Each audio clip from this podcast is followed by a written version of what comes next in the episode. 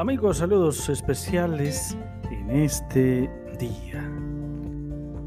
Eh, sigo saludando y motivándolos para que nos entusiasmemos eh, y sintamos interés por la lectura de la palabra de Dios.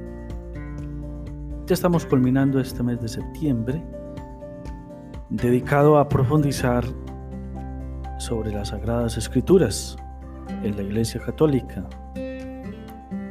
Recordemos que a Jesucristo lo conocemos a través de su palabra y su evangelio. Amigos, recordemos siempre que Jesús es la palabra hecha carne y que antes de Jesús se revelara, nuestro Dios se mostraba a través de las sagradas escrituras. Muy bien, mis queridos amigos, saludos especiales.